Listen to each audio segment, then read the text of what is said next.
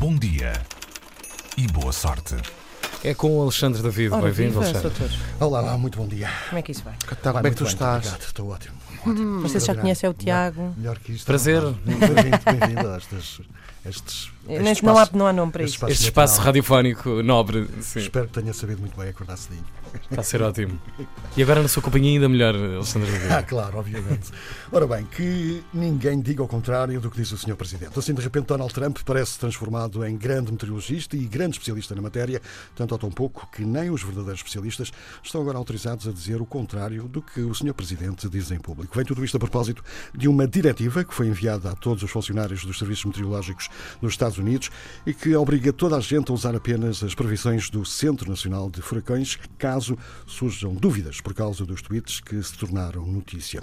Aos funcionários foi pedido também para não darem qualquer opinião sobre o assunto. O e-mail com esta diretiva é agora revelado pelo jornal Washington Post, um trilogista da, um trilogista da agência que falou sob eh, condição de anonimato, com receio de represálias, afirmou que a mensagem, percebida internamente como referindo-se particularmente a Trump, chegou logo depois do Serviço de Meteorologia de Alabama ter corrigido o presidente dos Estados Unidos com um tweet que afirmava taxativamente que o Alabama não ia sofrer qualquer impacto com o furacão Dorian.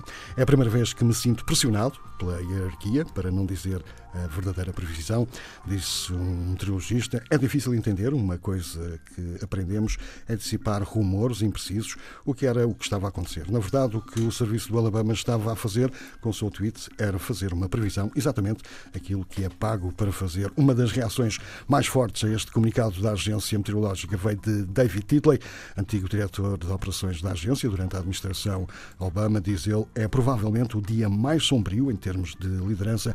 Não sei como é que vão voltar a olhar nos olhos das suas equipas. É meteorologia, não é? É Mercúrio Retrógrado. Só que nós não nos podemos esquecer, ele já, já aqui falámos disso a semana passada, ele já tinha. eh, esse- o Trump é um homem, um homem de ciência, como se sabe, Claro, claro. tinha dado a sugestão de se Prática atirarem não- bom- bombas atómicas Exato. lembra-se, Nem me lembrava dessa. para o Essa também- centro das, dos furacões para dar cabo. eh, dos furacões. Ele de disse certeza isso. que- Ai, disse minha mesmo. minha. sim, sim. Disse, sim, senhor. de certeza que nunca mais havia eh, furacões. eh, Homem entendido em matéria meteorológica, como é sabido, Ah, dentro daquela cabeça mais ou menos assim, Beijinhos, foi um gosto. continuadamente. Hasta lá Alexandre amanhã. David, obrigado, até amanhã. Bom dia e boa sorte.